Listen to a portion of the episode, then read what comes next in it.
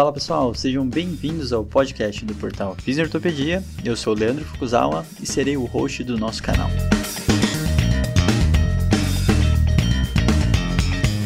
Esse podcast tem como função ressignificar o papel do fisioterapeuta em tempos modernos.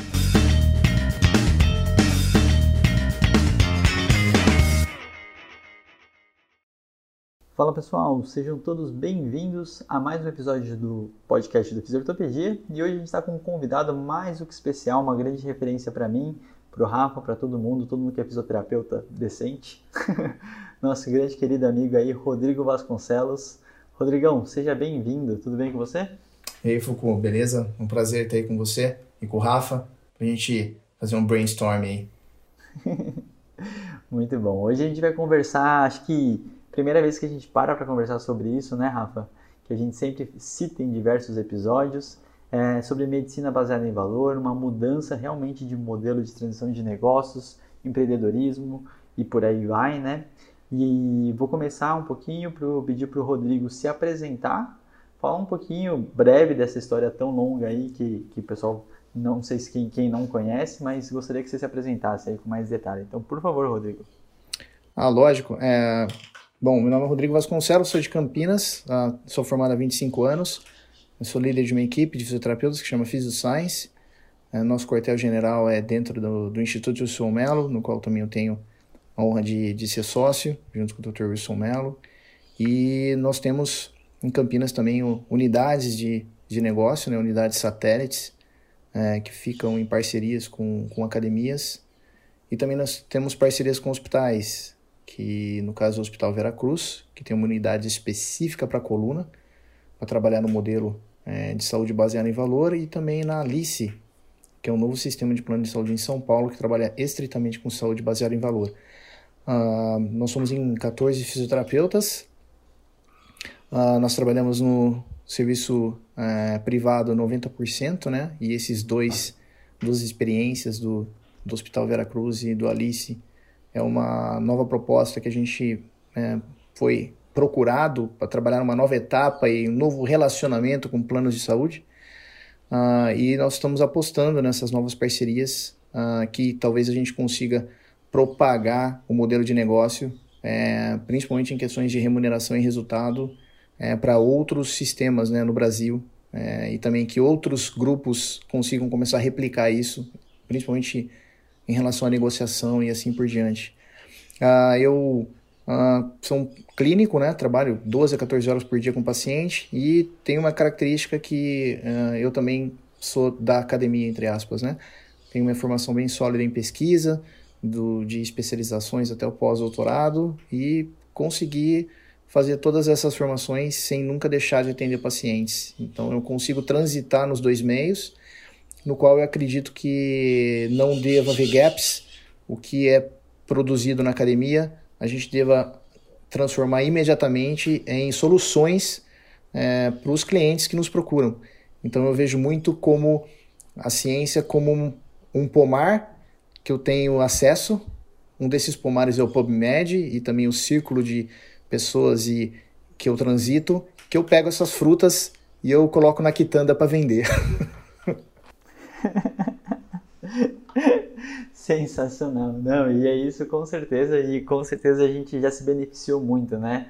Tinha época que eu não saía de Campinas graças a todos os cursos que o Rodrigo Vasconcelos trazia, todas as questões internacionais, acho que mais do que nacionalmente, o Rodrigo tem um grande vínculo com vários pesquisadores internacionais e quem souber e estiver perto consegue aproveitar muito bem, tá? E antes de realmente a gente entrar em toda a história do Rodrigo em relação à medicina baseada em valor, eu vou pedir para o Rafa é, resumir e definir rapidamente o que, que é medicina baseada em valor. E aí logo em seguida o Rodrigo conta um pouquinho de toda essa relação, de como que ele chegou nessas propostas, né? E o que, que isso realmente mudaria no nosso cenário como fisioterapeuta e modelo de negócio. Então, por favor, Rafa, e aí depois Rodrigão, por favor. Eu acho que para a gente falar de medicina baseada em valor, a gente precisa primeiro falar de cuidado baseado em volume, né? O fee for service. Na verdade, pode ser traduzido com ser remunerado pela ação. Então, nosso mercado de saúde atualmente, é, seja dentro ou fora da área da musculoesquelética, ele é um mercado que ele acaba sendo remunerado pela ação e não necessariamente ser remunerado pela ação, é ser remunerado por resultado. É, esse mercado, ele na verdade surgiu, ou esse modelo de negócio em saúde, ele acabou surgindo e, e, e ele foi se estruturando, né, até que a gente é, hoje consegue ver que os mercados, ou o mercado de saúde, na maior parte dos países, ele se transformou né, numa das principais fontes de monetização dos maiores mercados de cada país. Né? Eu estava dando uma estudada essa semana. Na maior parte dos países desenvolvidos, o mercado de saúde corresponde a quase 10% do PIB. Né? Nos Estados Unidos, quase a 20% ou 18% do PIB americano, pelo menos de 2019. Emprega uma quantidade gigantesca de trabalhadores. Então, assim, é um grande mercado. E, e o problema do mercado em ação, a gente sempre brinca e fala né, que os incentivos eles definem muito as consequências desse mercado. Né? Eu gosto de dar o exemplo do sistema de recapeamento. A gente vê que aqui no Brasil as empresas ganham para tapar buraco, enquanto na Europa elas ganham para manter a integridade da via. E naturalmente você sabe as consequências que cada sistema de incentivo vão deixar, né, no caso, no buraco ou na via. Né? E quando a gente fala então do sistema de fee for service, ele acaba favorecendo muito, de novo, a ação, o excesso de ações diagnósticas, o excesso de ações de rastreio mesmo sem evidência, o excesso de tratamentos, a maior parte das vezes desnecessários, e ele acaba desfavorecendo a inação ou coisas que diminuem a ação, como é, prevenção, promoção e o desenvolvimento de soluções cada vez que vão evitar que as pessoas sejam atendidas. Né? Então, o modelo de fee service hoje na literatura, quando a gente fala da dor, ele é levantado como um dos problemas que deixaram essa problemática tão grande assim. O modelo baseado em valor, basicamente, ele é um modelo onde a remuneração é feita por resultado. Né? A remuneração é feita, na verdade, por é, não pela quantidade de volumes ou intervenções, mas por um resultado, na, um desfecho específico. E é uma proposta né, que, na verdade, acaba beneficiando o usuário final, que é o paciente. Porque quando você tem um modelo de fee for service, os, os seguros ou plano de saúde, na verdade, monetizam na medida que eles evitam ou não pagam procedimentos, os hospitais e profissionais de saúde é, monetizam na medida que eles fazem cada vez mais, e o paciente acaba sendo prejudicado é, nesse meio do caminho, né? Enquanto no modelo baseado em valor, a ideia é que o paciente receba sempre o melhor cuidado disponível, porque todos os stakeholders que vão estar envolvidos com o manejo da saúde se beneficiam quando o incentivo é no resultado e não no volume da intervenção. Então, só uma introdução ao assunto, só para a gente começar devagar em cima. Não, muito bom. Eu vou pedir para o Rodrigo agora detalhar um pouquinho do histórico dele em relação a isso, porque assim quando a gente fala de prática baseada em evidência, né, trazer essas evidências para a prática, a gente tem um outro modulador que é o processo e o fator financeiro, né? E como esse processo, como o Rafa falou, como é remunerado, como que a gente ganha em cima disso, ele é muito importante desse, entender todos os pilares que podem influenciar na nossa tomada de decisão. Então, Rodrigão, me fala um pouquinho de toda essa construção, porque você tem grandes modelos de negócios, grandes clínicas, e como que isso influenciou devagarzinho, pode contar desde o começo, aí tem todo o tempo do mundo, a gente está aqui para discutir. A loja. A, a primeira influência e o primeiro contato que eu tive é, com o modelo é, híbrido é, que começou a me chamar a atenção em relação ao que o Rafael falou, que é performance, baseado em performance, foi quando eu fiz a fellowship na Universidade de Pittsburgh. Então eu estava no maior mercado consumidor é, de saúde, para mim um mercado ruim. Para mim, os Estados Unidos é o que tem de piores práticas em relação ao custo excessivo de saúde. Né? A gente sabe o é, 130 pacientes por dia morrem por abuso de opioide, né? over-medicalization. É, para você ter uma ideia, no Brasil são 15 a 20 mil próteses por ano de quadril que são feitas. Lá são 700 mil próteses é, feitas. É um mercado assim que a gente não tem noção do mercado de overtreatment, overdiagnosis e, e um mercado que realmente é jogado na, na, na, na doença e não na saúde. Então eu não vejo apesar de a gente é, gostar muito da questão tecnológica, da produção de ciência, mas o mercado, para mim, e principalmente em relação é, é, 50 milhões de americanos quase não têm acesso a sistema de saúde. Uh, então eu vejo como um mercado que é um mau exemplo no sentido de gastos, né? Uh, então, a primeira uh, experiência que eu tive, eu acompanhava o professor James Arrogant, que era o meu tutor lá.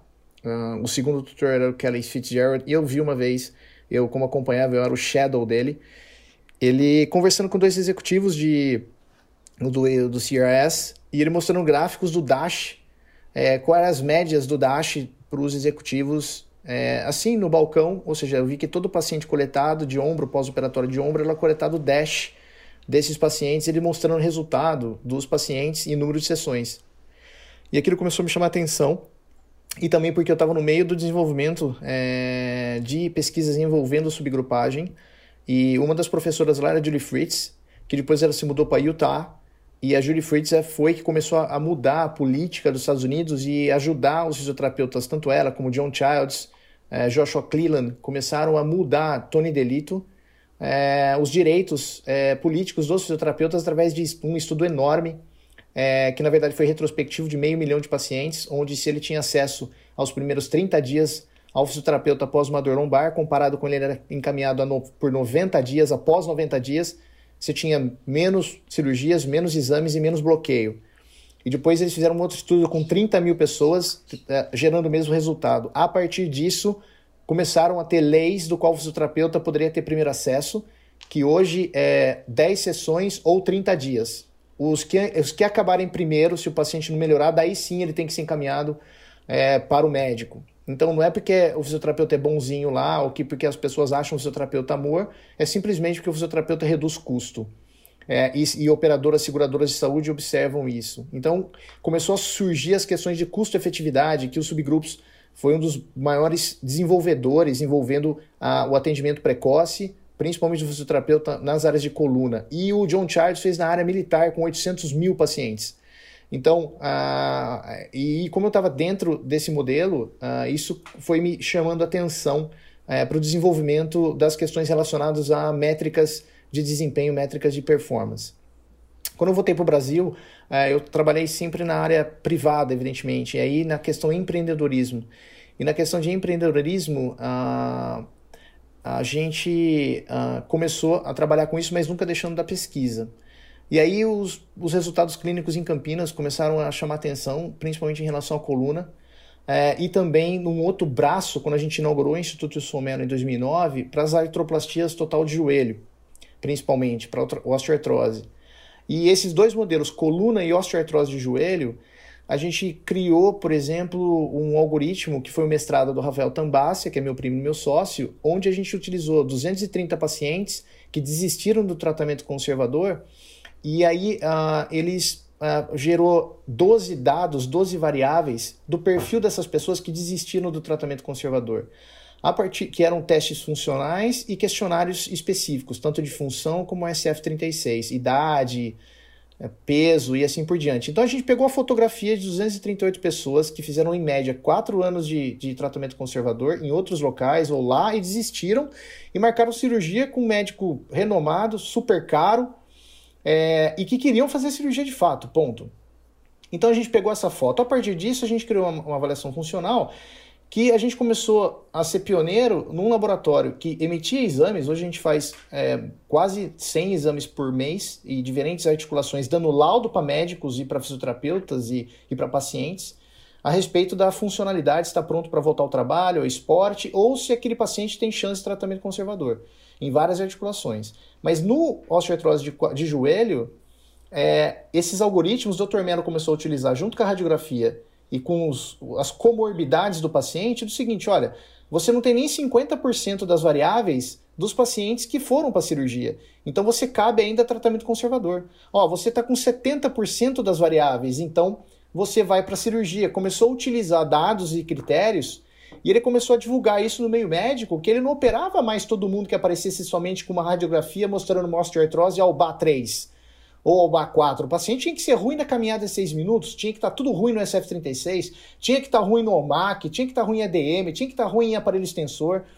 E aí, e tinha que estar junto com a variável desses 230 pacientes que, que, que desistiram do tratamento conservador. Né? Tanto é que o doutorado agora, a segunda parte desse projeto, que, que nós desenvolvemos é utilizar uma população saudável de 60 anos que não tem dor no joelho e as, as pessoas que operaram é, e com um ano estão felizes. Uhum. Para você ter três grupos de realmente, com todo mundo chegar, será que precisa fazer artroplastia total do joelho agora?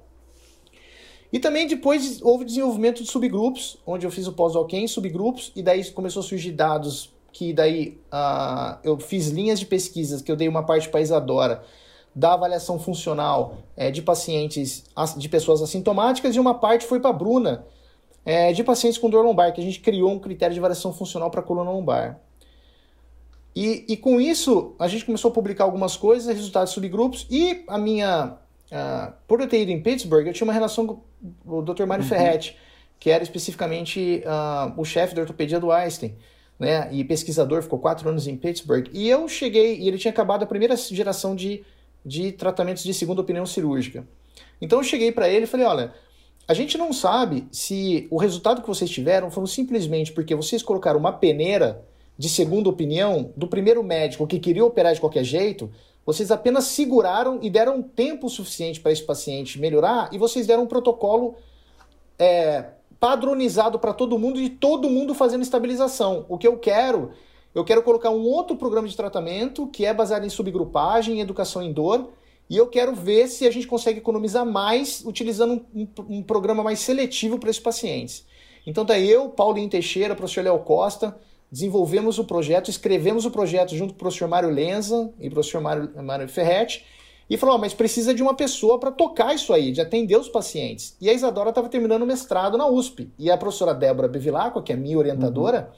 que é minha ídola, minha mãe acadêmica, já estava engatilhado o doutorado dela. Aí eu tive que conversar com a minha professora, falou: oh, professora Débora, deixa eu pegar a Isadora, levar para São Paulo, tem um projeto super importante bobagem você um pouquinho aqui. e eu consigo conversar tanto a Isadora, que já estava estabelecida lá em Ribeirão, com os projetos lá, até na USP de Ribeirão, que tem no HC, e para poder. Tinha uma pessoa chave para ter que coletar os dados do tratamento conservador. E a Isadora aceitou, graças a Deus. E, ela fez um, e aí eu fiz um tratamento intensivo nela. Ela já era minha estagiária há um ano na iniciação científica. E eu tinha mandado ela para a USP de Ribeirão Preto, aí eu mandei ela agora, tinha enviado ela para fazer essa missão super difícil da segunda opinião cirúrgica. E aí a gente fez um treinamento de quatro semanas intensivo, treinando ela como terapeuta, em subgrupagem, avaliação, educação em dor, é, para poder começar a coletar os dados. E aí ela, a gente coletou o dado, e com isso, com os primeiros desfechos, aí começou a surgir outros networks, que, que daí a gente tinha então é, os dados do Instituto Somela do meu pós-doutorado, a gente começou a ter os dados do, do, do, do Einstein é, de pacientes é, de condições similares, e aí começou a ter interesse de executivos, por exemplo, um deles é o Hospital Care, do, que comprou o Hospital Veracruz em Campinas, e eles iam fazer uma clínica só de casa neurocoluna. Então lá ia ter o serviço de coluna, que não necessariamente era de segunda opinião, mas queriam entrar com sistemas já direcionados para a saúde baseada em valor. Né? E junto ao mesmo tempo veio a proposta, é, junto de novo com o professor Mário Ferretti, que hoje é, é de um dos fundadores e, e, investidores fundadores da Alice. Então ele apostou tudo também como empreendedor na Alice e com a experiência também de networks dentro da nossa experiência no Einstein surgiu o convite para entrar na, entre aspas, na licitação de várias clínicas de como seria uhum. o modelo.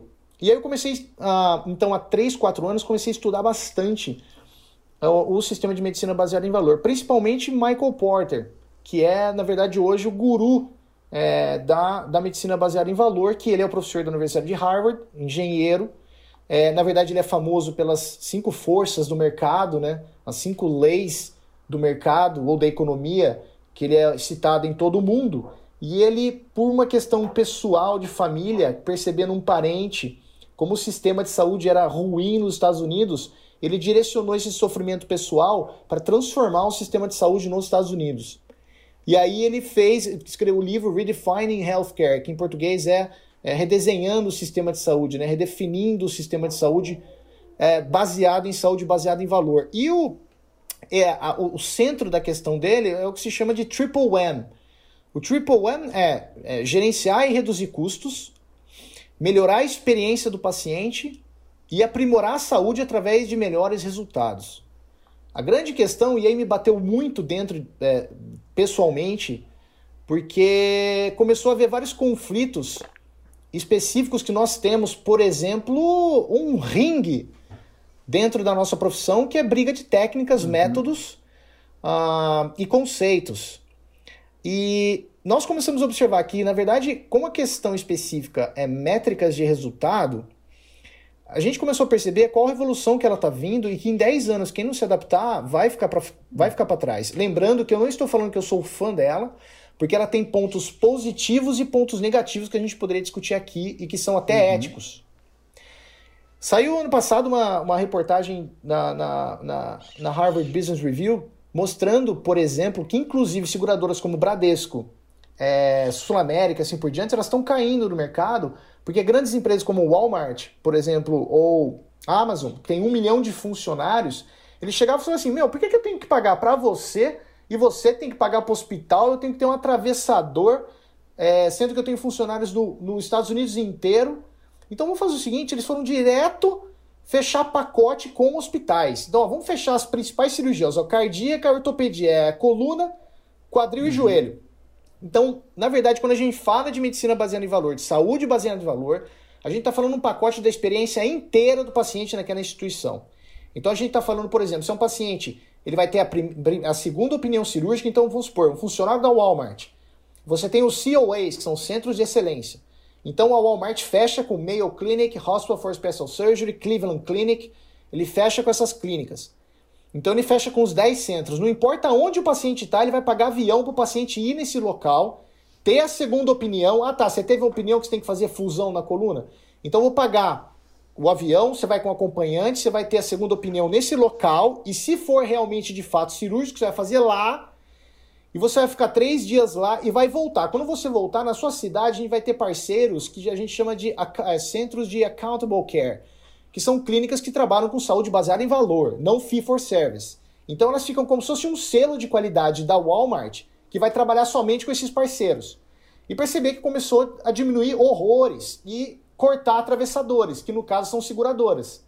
Então daí a própria Walmart, inclusive não é imposto, a Walmart ela faz, na verdade, o convite para o funcionário. Se você quiser e for aonde eu quero, eu pago tudo para você. Você tem liberdade de você ir aonde você quiser, você paga o que você quer do seu plano. Uhum. Mas se você quiser que eu banco, você vai especificamente aonde eu quero. E aí é importante, isso bateu muito a ficha comigo, porque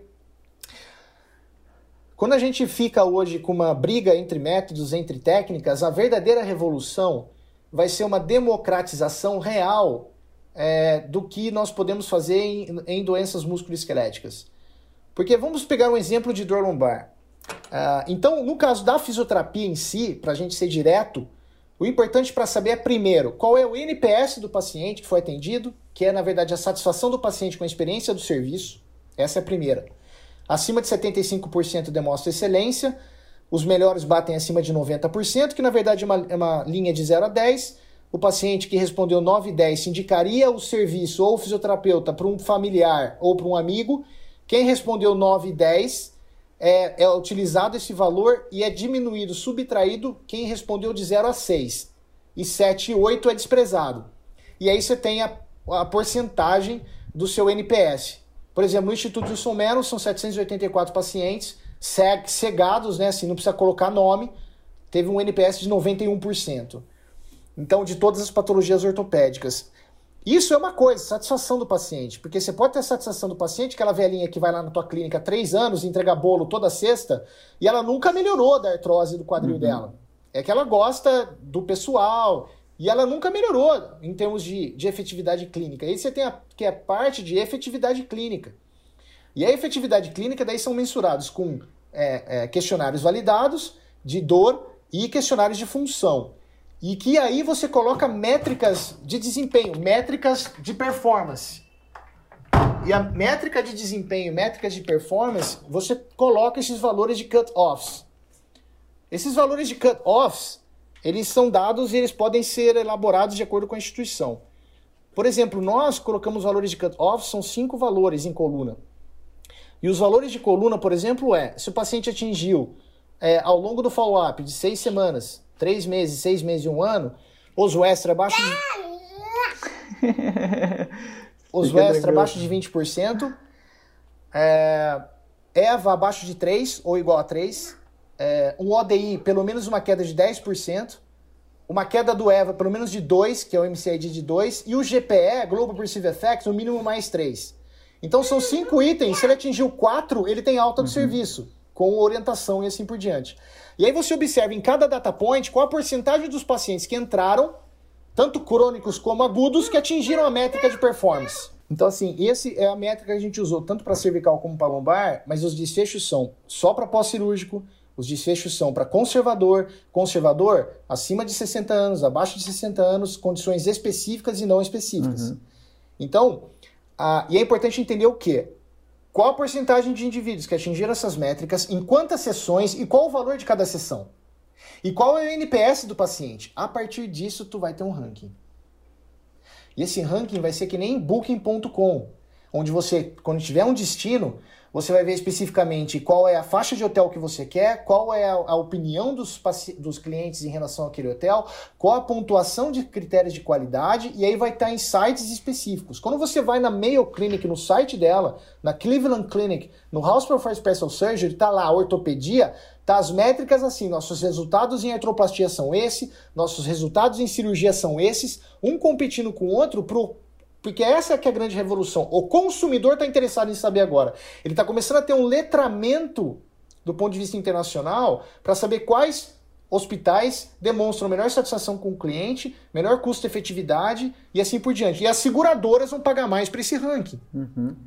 A, a, a, negociação vai ser taxada nessa questão específica voltado para isso. E por isso que daí entra as questões dos algoritmos, porque os softwares, as plataformas, no qual a gente, por exemplo, como eu falei para você, a gente está fazendo uma startup que chama Spine Data, e a gente conseguir que uma equipe, um centro, consiga ser transformado numa COA, que é um centro de excelência interdisciplinar, que trabalha embaixo de guarda-chuva de guideline, que tenha, por exemplo, estratificações de risco, que tenham, por exemplo, um paciente crônico a sete dimensões multidimensionais para saber se o paciente já tem que ir para psicólogo crônico, com psiquiatra, é, se o paciente tem alteração de sono e assim por diante, para juntar algoritmos para cada vez mais aquele paciente que não é mais subgrupos. Na verdade, se o paciente você tem o caminho da reabilitação, as sete dimensões multidimensionais, risco cirúrgico, bloqueio ou conservador, é, red flags e assim por diante, você tem a digital só daquele paciente. Uhum.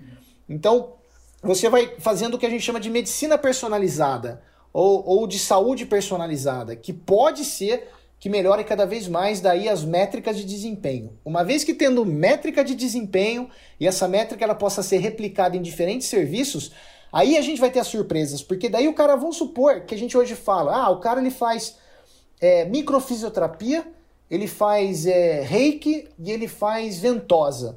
Ele pode fazer. E o outro trabalha com prática baseada em evidência. Se aquele cara que faz micro, ventosa e reiki o, o, a taxa de desempenho, a, os valores de cut-offs forem, por exemplo, 58% que atingem essas métricas num valor a 100 reais a sessão, e o cara que trabalha com guideline também é 58% de métrica de resultado, e é 110 reais a sessão, meu amigo, eu não quero saber a cor do gato. Ele tá pegando uhum. rato. Perfeito.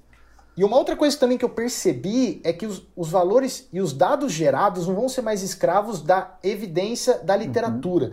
Na verdade, eu percebi que as operadoras elas estão querendo fazer o seu próprio estudo piloto dentro e observando as fórmulas que estão dando certo para redução de custos.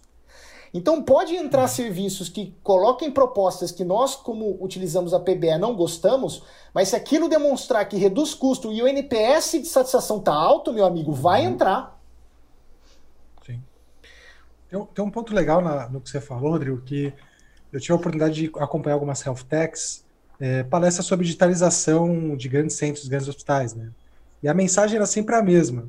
É, digitalizar só um grande centro, na verdade, gera muito uhum. custo e não tem nenhum benefício. Você tem níveis de digitalização e o nível máximo, seis. nível 6 de grandes hospitais, eles envolvem você conseguir oferecer essa métrica para o plano, por exemplo, antes do serviço ser contratado, né? E isso é uma coisa interessante né, que, o, que, o, que os hospitais falam. Assim. É, na verdade, hoje em dia, a briga é outra. Né? Então, ao invés de ficar discutindo quem é, a técnica, o método, o conceito, como você falou, é, se, se funcionar, chegar na, na, mesma métrica, tanto faz. Né? E, e hoje existe essa iniciativa, realmente, iniciativa privada, de coletar dados e trazer soluções. Né? A gente, eu gosto de falar do case do Doutor Consulta. A gente acha que eles são, na verdade, uma empresa de atendimentos baratos, só um custo popular. Na verdade, eles são uma empresa que coleta dados. Eles têm dados estruturados coletados hoje de quase 6 ou 8 milhões de paulistanos, por exemplo. E eles já conseguem fazer análises preditivas para saber quais são as características das pessoas que aderem a tratamento medicamentoso.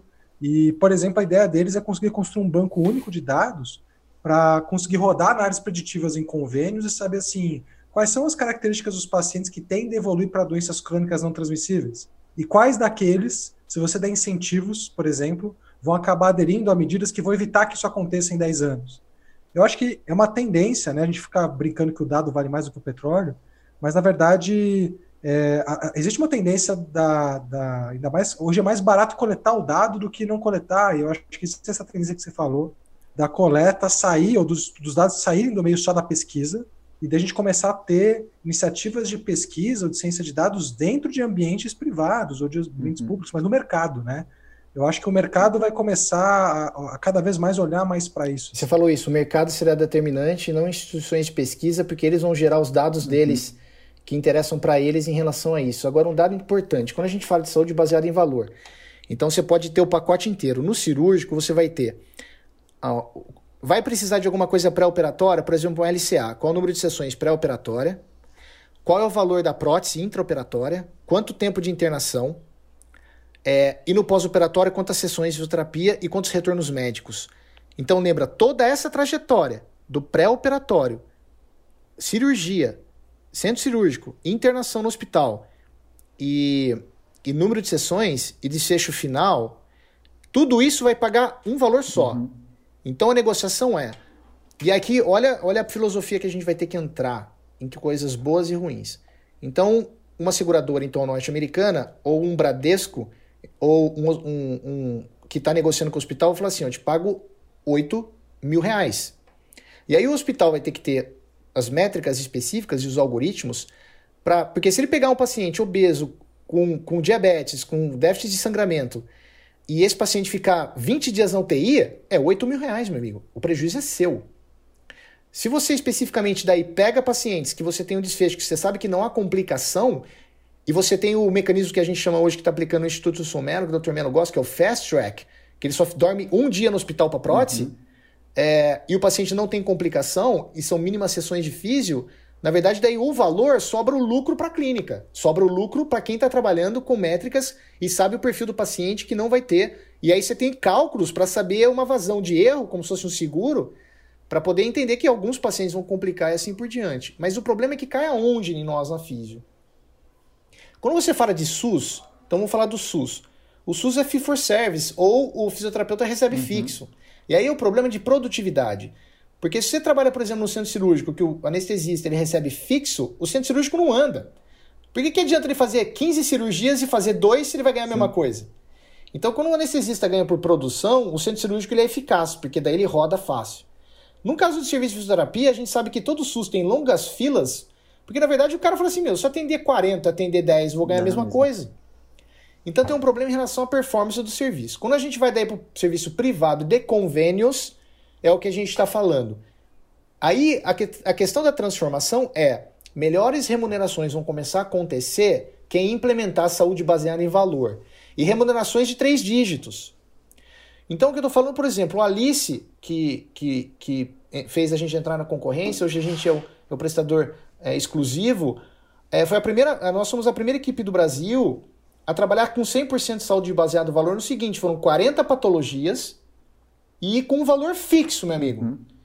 E aí, pagando esse valor fixo, se eu fizer 60 sessões, eu tô ferrado. Uhum. E se eu fizer 5 sessões e o paciente tem um NPS alto, eu tô feito. Aí que entra uma questão, porque daí vai desafiar a privada que nós estamos hoje, que é o paciente pagando. Uhum.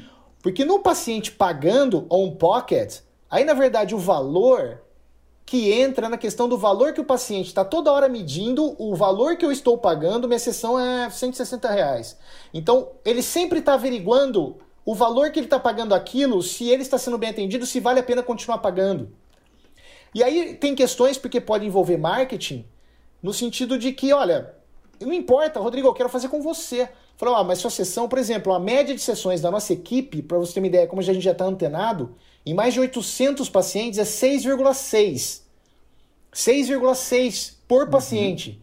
A minha pessoal é 4,4 botando autonomia, botando autoeficácia, porque daí a gente percebe que o nosso modelo de negócio é o próximo paciente é importante, é aquele cara indicar que ele teve poucas sessões, autonomia, foi custo efetivo e ele vai chamar um amigo. E não que eu tenho que segurar ele três anos na minha uhum. clínica.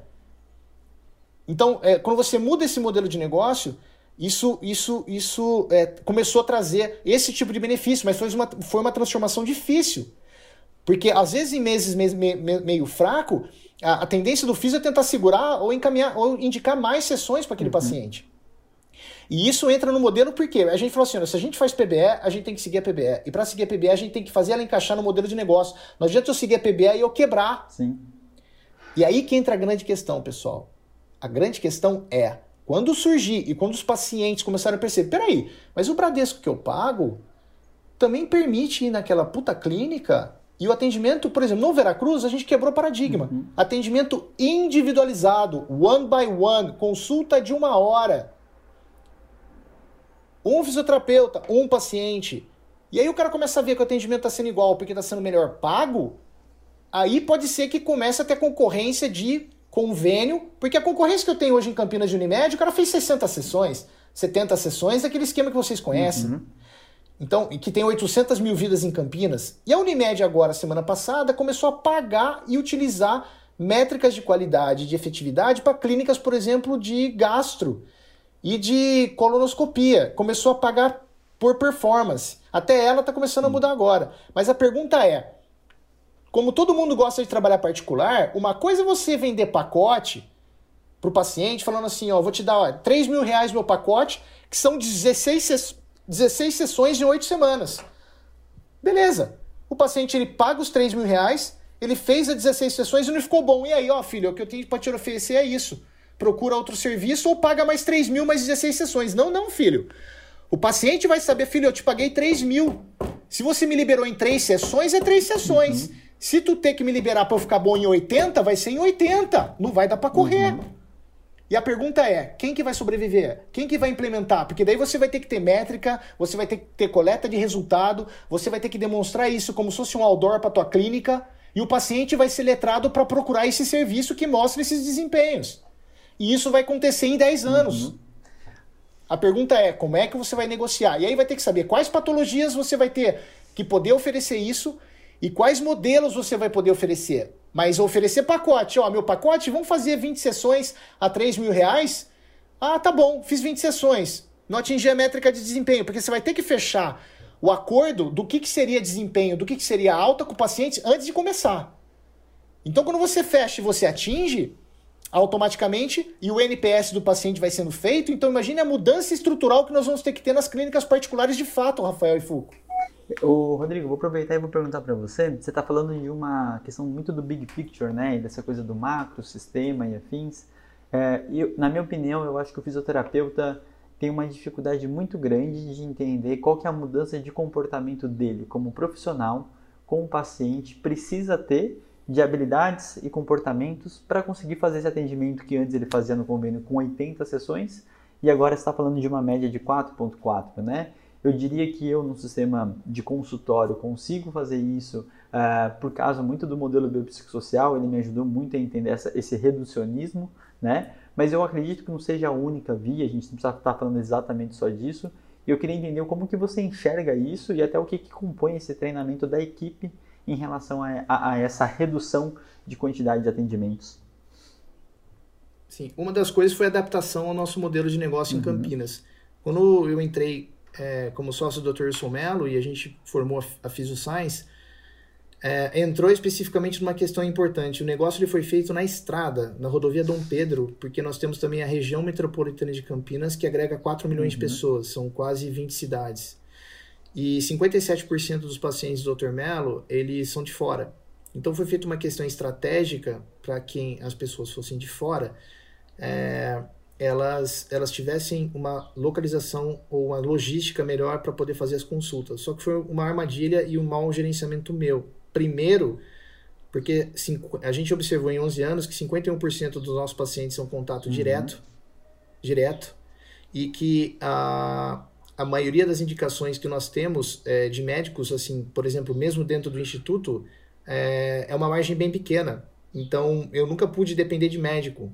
Então, nós temos, por exemplo, 30% de indicações é, dentro do Instituto de São Melo, 20% de mais de 60 médicos, tudo picadinho, de São Paulo, de várias cidades que pedem para a gente ali, e 51% são parentes de pacientes, pacientes que indicaram amigos. pessoas que, que ouviram falar de nós e, e assim por diante, ou seja, contato direto, né?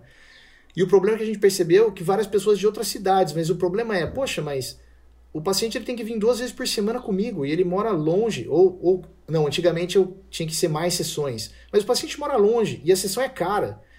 Então muitas vezes eu percebi que eu não conseguia colocar uma solução para um paciente que precisava ter um atendimento personalizado, e aí a gente começou a utilizar o um modelo de negócio puro de PBE, que é o paciente uma sessão por semana, só que ele sessão por semana supervisionada. E como eu tive treinamento nos Estados Unidos, que eles fazem muito isso, a Rome Rehabilitation, eu modifiquei a Rome Rehabilitation, que a gente começou primeiro por papéis impressos, ensinando o paciente por fotos, onde a fisioterapia é diária, é todo dia, domingo a domingo. Só que comigo ao lado, ou com o sócio ao lado, é uma vez por semana e no máximo duas vezes uhum. por semana. E com isso a gente começou a poder atender pacientes de longas distâncias. Tinham pacientes que vinham uma vez por mês, que a condição dele permitia, e conseguimos atender pacientes de Brasília, do Pará e assim por diante. Tinha pacientes que poderiam vir a cada dois meses. Por exemplo, uma femoropatelar hoje, que você faz a consulta, a maioria delas faz a consulta, um programa de reabilitação de seis semanas, que ela faz quatro vezes por semana, volta, eu passo o programa avançado, mais seis semanas, volta, faz a avaliação funcional, acabou. Tem pós-operatórias de manguito que são quatro sessões em cinco meses. Então, quando a gente fala quatro sessões, não é quatro sessões em que eu curei o cara em uma semana. Muitas vezes levou cinco Sim. meses essas quatro sessões. E o paciente foi aderente. E para ser aderente, a gente teve que melhorar a capacidade de comunicação. A gente teve que melhorar a qualidade de educação para o paciente. E a gente mudou para vídeos. Então, nós filmamos todos os exercícios que o paciente faz. Falando, olha, são três séries de 15, intervalo de 30 minutos, nessa angulação, e vai no WhatsApp do paciente. E já faz um canal Sim. com o paciente. E aí o paciente gostou muito, porque além de ser didático, ele perguntava qualquer coisa, a gente respondia imediatamente pelo WhatsApp, assim por diante. Hoje eu tenho, sei lá, uns 800 pacientes que me mandam mensagem uhum. de WhatsApp é, direto, corriqueiramente, em relação a isso. E agora, com o advento da telereabilitação pós-pandemia, facilitou mais ainda essa questão. Então, é que na nossa porcentagem são 8% dos pacientes, mas porque nós já fazemos um trabalho bem forte à distância nesse uhum. sentido. Mas se tem, por exemplo, paciente o perfil de atleta profissional, que nem, por exemplo, o Gabriel Martinelli, que, que veio do Arsenal, o Arsenal fechou minha agenda durante um mês, são seis horas por uhum. dia. É outro aspecto, é outro tipo de cliente. Se o paciente que eu entrego as cartas para ele é, da negociação, da evidência, fala assim: olha, a maioria dos protocolos e é, por exemplo, uma artroplastia total do quadril, a gente sabe que a, o, o, paciente atinge um platô a partir de seis meses e atinge esse platô com oito meses. Oito meses não tem diferença com, com dois anos. Então, oito meses tem que fazer a reabilitação. E a reabilitação é a seguinte: oito, semanas, oito sessões no primeiro mês, duas vezes por semana, daí cai para uma vez por semana, uma vez para cada 15 dias, uma vez por mês. Então, no total, dá umas 14 sessões em oito meses. Então, daí a gente fala isso com o paciente, explica todas essas questões, mas você tem que fazer todo dia. E aí nós temos especificamente pacientes que podem fazer menos e pacientes podem fazer um pouco mais de acordo com a condição, mas sempre tentando enxugar e precisa de um treinamento para isso. Por exemplo, a gente, há sete anos, a gente fez o treinamento com o Zé Luiz, né? Uhum. Oito semanas com psicologia, terapia cognitiva comportamental, toda a equipe. Né? E depois foram várias reciclagens com o Zé para a questão do modelo biopsicossocial, capacidade de comunicação, capacidade de ouvir o paciente. É, mas eu perdi paciente, já perdi paciente porque essa questão subjetiva de eu poder implementar PBE de alta eficácia e autonomia, eu não ouvia muito bem o que o paciente queria. E o paciente se sentiu não acolhido, uhum. se sentiu que eu soltei ele antes. Sim.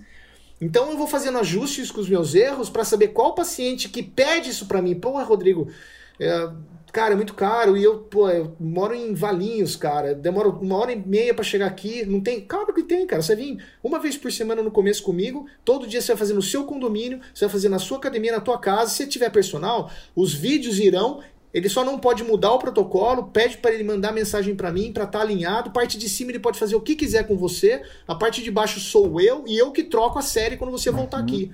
E aí a gente percebeu que conseguiu ter pacientes de sei lá quantas cidades que entenderam o modelo e ampliou o nosso negócio e não diminuiu o nosso negócio. Porque eu atingi mais pessoas com esse modelo e mantendo o NPS alto.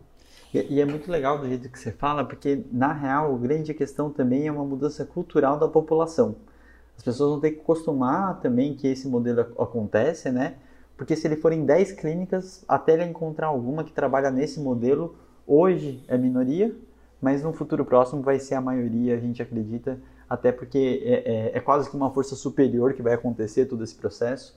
para estar tá mudando, né? Então são várias adaptações. Eu gostaria de falar, a gente tem 45 minutos aí, então um pouquinho perto do final, Rodrigo. Uh, queria falar um pouquinho desses desafios, dessas mudanças que vocês tiveram e realmente dar dicas para o pessoal do que, que eles têm que esperar e como que vai acontecer e, e dar algumas palavras meio que finais aí, se você puder. Lógico. A primeira é que a gente tem coisas boas, então que, no caso, se o, o, o modelo ele é centrado no paciente, o paciente não pode ter ponta solta. Então a exigência no futuro vai ser: é, o paciente ele tem que exatamente, quando ele sair do médico, saber, você vai naquele fisioterapeuta, você vai naquele nutricionista, você vai naquele psicólogo, ou o fisioterapeuta fazendo isso, você é de primeiro contato. Não pode ter uhum. ponta solta. Ah, procura um nutricionista. Ah, procura um educador físico. O paciente fica perdido, pode esquecer. Então é centrado no paciente. Não é mais, não é mais centrado no profissional da saúde. O paciente, inclusive, ele quer saber todos os dados dele. O paciente vai ser educado a relação, a, a, nessa questão. Né? A outra coisa importante é entender que existem coisas negativas uhum. nesse sentido. Por exemplo, em relação aos algoritmos. Alguns hospitais, quando eles observam então que chegam pacientes para eles manterem a métrica alta, quando os pacientes chegam e paciente que pode infeccionar, um paciente que pode, é, tem câncer junto, um paciente que fuma e assim por diante, eles, entre aspas, falam para esse paciente que tem uma fila de espera de seis meses, para ir em outro hospital para não manchar a métrica. E isso, eticamente, é Sim. é desprezível. Porque daí, seres humanos podem ser desprezados em serviços de referência para não manchar os números uhum. no qual as métricas de desempenho têm. E aí o serviço não, de, não pode ser humanizado. Mas você sabe como é a força do mercado nos Estados Unidos. E isso já está acontecendo lá.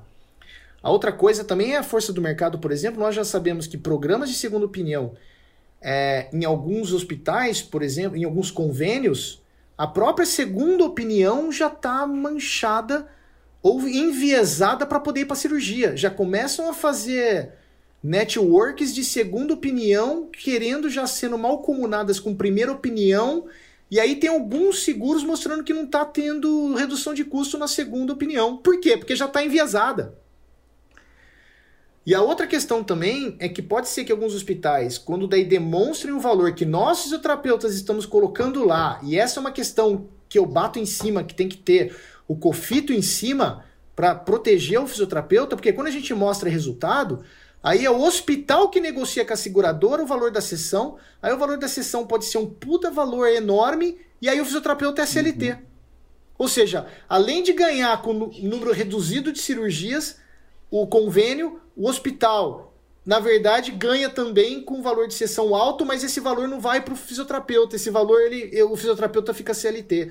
Então a gente tem que tomar cuidado que não é mil maravilhas, existem desafios que a gente tem que se proteger corporativamente e mostrar. Ó, é nós que estamos demonstrando o valor para a sociedade junto com uma equipe, equipe interdisciplinar. Estamos mostrando, mostrando qual é o nosso papel de redução de custo, de diminuição de riscos, e nós temos que ser pagos por isso. Isso nós vamos ter que ter representatividade para isso. Total. E eu vejo que, que essa questão. Não adianta achar que isso não vai acontecer. Isso aí vai vir espremido de cima uhum. para baixo. Rafael sabe disso, Foucault sabe disso. Quanto mais vocês começarem a ler sobre medicina baseada em valor, saúde baseada em valor, implementar práticas baseadas em evidência, colocar autonomia do paciente, entender que o paciente tem que ser autônomo, o paciente tem que ser especificamente ter uma autoeficácia, ele entender a condição dele, você mostrar as cartas na mesa de quais opções ele tem, mais você vai estar adaptado a esse novo modelo. E você vai ter que coletar seu dado. Você me desculpa, mas em coluna, cara, um Oswestre e uma Eva demora quatro minutos para ser feito. A sua secretária faz para você. Uhum. Não há desculpa para você não coletar dado. E você vai ter que mostrar resultado. Uhum. Quem fala que a sua prática, a sua agenda está lotada, que seus pacientes te amam, tu vai ter que mostrar na mesa a sua taxa de performance, o seu cut-off de Oswestre abaixo de 20%, de Eva abaixo de 3%, GPE mais 3%, e aí a gente vai ter que colocar na mesa e os congressos vai ser para discutir e muitas vezes aprender, de falar, porra, aquele cara crônico, aquele cara tem, tem um cut-off, tem uma taxa de sucesso de 72%, a média é 50%, vamos aprender com ele. Eu vou ser estagiário do cara, vou ficar duas semanas aprendendo lá. Eu vou pedir de joelho em qualquer lugar do mundo, qualquer técnica nova que surgir, pergunta, meu amigo, qual é teu valor de cut-off? Ah, você não tem seu valor de cut-off? Ah, então quando você apresentar seu valor de cut-off, eu aprendo a tua técnica, eu aprendo a tua metodologia. Mas sem isso, não vai ter mais apresentação de curso para fazer. Uhum. Não, muito sensacional. Vou pedir para o Rafa dar uma palavra final aí, que eu sei que ele tem bastante para acrescentar, e depois eu faço uma, um fechamento. Então, por favor, Rafa. Ah, eu, eu acho que foi uma aula que a gente teve aqui, né, Com sobre certeza. é, prática baseada em valor. E, e eu gosto de falar isso assim. Eu acho que as pessoas e a sociedade têm um viés a olhar para profissionais de saúde, né? Como se a gente fosse, no geral, seres muito diferentes e como se profissionais de saúde tomassem melhores decisões. O Rodrigo falou do exemplo do, dos Estados Unidos, né? Os Estados Unidos é um péssimo exemplo. É, a gente fala assim, porra, mas será que um sistema fee for service não dá, não dá dinheiro? Não é bom para os médicos? Você vai olhar as estatísticas americanas, a taxa de burnout entre profissionais de, da medicina lá é de 70%, 68%. Né, os médicos estão realmente sobrecarregados com esse sistema, eles ficam a maior parte do tempo na frente de um computador, coletando dados, sem olhar para o paciente, né, é, fazendo um atendimento que eles não julgam bom, atendimentos rápidos. A taxa de lucro dos hospitais americanos é de 1 a 2%. 1 a 2%. E aí, quando você vai olhar a taxa de erro, enquanto a taxa de erro para airbags é de 1%, a taxa de erro na saúde dos Estados Unidos chega a 30%. Em algumas cidades e regiões chega a 35% a 40%. Então, eu acho que assim, a gente não está falando de alguma coisa que é irreal. A gente está falando do mínimo que profissionais de saúde deveriam se comprometer a oferecer, porque toda a transição e a digitalização do serviço ela começa com um ponto, que é o controle de efetividade. É, nós somos a única área que a gente pode nos vender sem provar que a gente de fato funciona. Uhum. Isso é crime contra o consumidor em qualquer outra área. A gente fazer propaganda enganosa de que funciona e não funciona é crime em qualquer outra área. A saúde é a única área que isso é permitido. Isso é bizarro a gente uhum. parar para pensar nisso. Então, eu acho que na verdade esse vai, vai, vai acontecer um movimento sim e vão ter várias limitações. Eu fiz um post recente sobre o assunto e vieram me perguntar, mas e por exemplo se o paciente não aderir ao tratamento, a culpa é de quem? Enfim, vão ter pontos fortes e fracos, a gente vai ter que. Os serviços vão ter que coletar dados e desenvolver tecnologia para conseguir achar soluções e otimizar esse cuidado. Inclusive, talvez até calcular isso com uma taxa de. Né, um, uma taxa normal, assim como qualquer produto tem uma taxa de perda, talvez a gente tenha uma taxa de pacientes que não vão responder e a gente vai ter que arcar com isso. É, e eu acho que esse, esse, é um movimento que ele não vai ser refreado, né, ele vai acontecer é, e, e, isso é bom. É, eu acho que independente do modelo novo ter prós e contras, né? De novo, gente, 45, quase 50% de taxa de erro, isso é um absurdo, assim, né? A gente poder vender um serviço sem mostrar e provar que aquilo funciona, isso é ilegal fora da saúde. Mas por algum motivo, profissionais da saúde são especiais para as pessoas. É como se a gente tomasse as melhores decisões só porque a gente usa jaleco, né? E eu estou muito feliz né, de entrar nessa nova era e de estar perto de profissionais que estão fazendo essa era acontecer como o Rodrigo e de ver que, poxa, no final das contas, quem se beneficia é finalmente o paciente, né? Uhum. Anos de um serviço de saúde que beneficia todos menos o paciente e essa é uma proposta de modelo que beneficia o paciente. Quando ele não se beneficia, né, quem na verdade arca com a consequência agora é o profissional, agora é o plano de saúde. Eu acho que de fato esse é o melhor caminho. Né? É. É, tudo é uma questão de incentivos e um sistema que incentiva o resultado vai fazer com que a gente, na verdade, mude até a nossa pauta e nossa agenda de desenvolvimento tecnológico de pesquisa para a gente achar, então, o melhor caminho. Porque se a gente não sabe o melhor caminho hoje, então tem alguma coisa errada. Uhum. A gente está gastando muito recurso desenvolvendo tecnologia para achar agora, cada vez com mais precisão, uma alteração do exame de imagem com inteligência artificial. Mas será que esse é o caminho? Ou será porque, que é, na verdade, quem está definindo a pauta do, do desenvolvimento tecnológico é onde está o dinheiro, como sempre foi. Uhum. É só que quando o dinheiro tiver na performance, no resultado do paciente, talvez a gente vai ter todo um mercado que vai começar a tentar achar o melhor caminho. E aí é o que a gente estava falando aqui. Tanto faz o conceito, o método ou a técnica, a metodologia, desde que ela gere benefício para aquele que é a ponta final, de fato, do serviço de saúde, que é o cliente, o paciente. Sim. E eu acho muito interessante, porque acaba sendo um mundo muito menos anedótico ou seja, muito menos na minha prática clínica funciona, muito menos tecnicista, a gente vai tentar desvalorizar, valorizar menos tanto uma técnica como a gente valoriza hoje, pessoal pautado em técnicas específicas, né? E assim como o Rodrigo falou, mesmo a inteligência artificial, o machine learning, ele vindo tão forte, sempre vai ter um viés humano de como que é interpretado e é utilizado isso.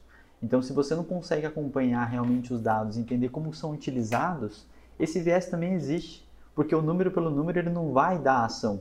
E quem sempre vai dar ação vai ter um humano por trás para conseguir é, dizer as próximas ações. E isso é muito essencial, porque tem muita gente que vai ser, acha que vai ser substituído pelas máquinas. A gente que conversa isso, estuda isso o dia inteiro, a gente tem um mínimo de medo disso, a gente só vê vantagem, né? Uh, é saber utilizar a favor do nosso lado para a gente conseguir realmente entregar uma fisioterapia com mais qualidade, mais precisão e realmente beneficiar o paciente, assim como o Rafa falou.